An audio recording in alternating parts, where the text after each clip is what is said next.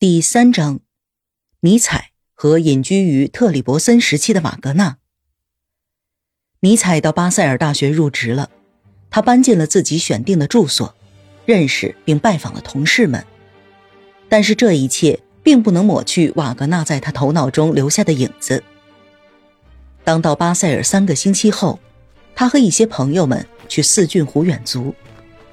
一天早晨，尼采离开了朋友们。一个人徒步走在河边，瓦格纳的隐居处特里伯森正在这条河边。他的住处在湖中的岛上，那个小甲深入了湖中。一座宁静的别墅和花园高高的矗立在它上面，即使站在远处都能看见庄园里那高高的白杨，它们绵延成了一片。此时大门紧闭着，瓦格纳的住所掩藏在了树木之中。尼采站在外面，按响了门铃。在等待开门的过程中，他环顾四周，进行了认真的倾听。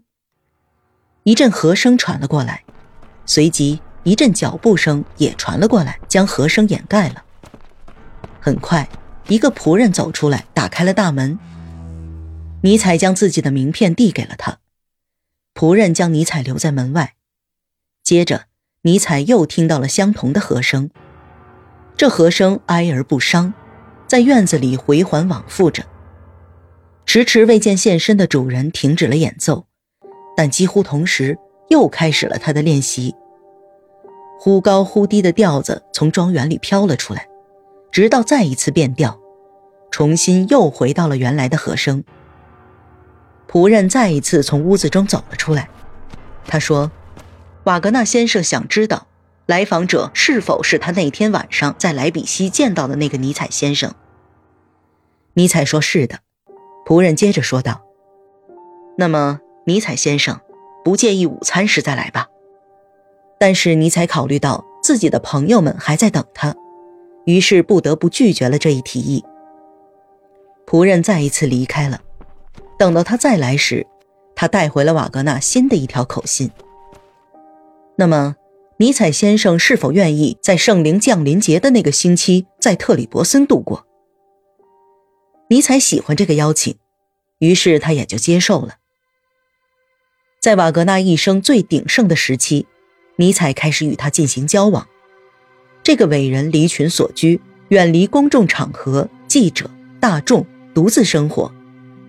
他刚刚与李斯特与德古特夫人的女儿，已经离婚的汉斯·冯布鲁夫人结婚。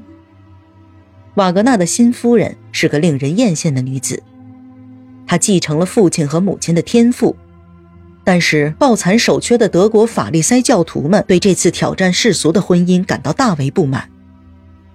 瓦格纳此时正在隐居中完成他的作品，这部作品极其宏大，由连续四幕的庞大歌剧组成。瓦格纳创作这部作品不是为了人们的享乐。而是为了扰乱和拯救他们的灵魂。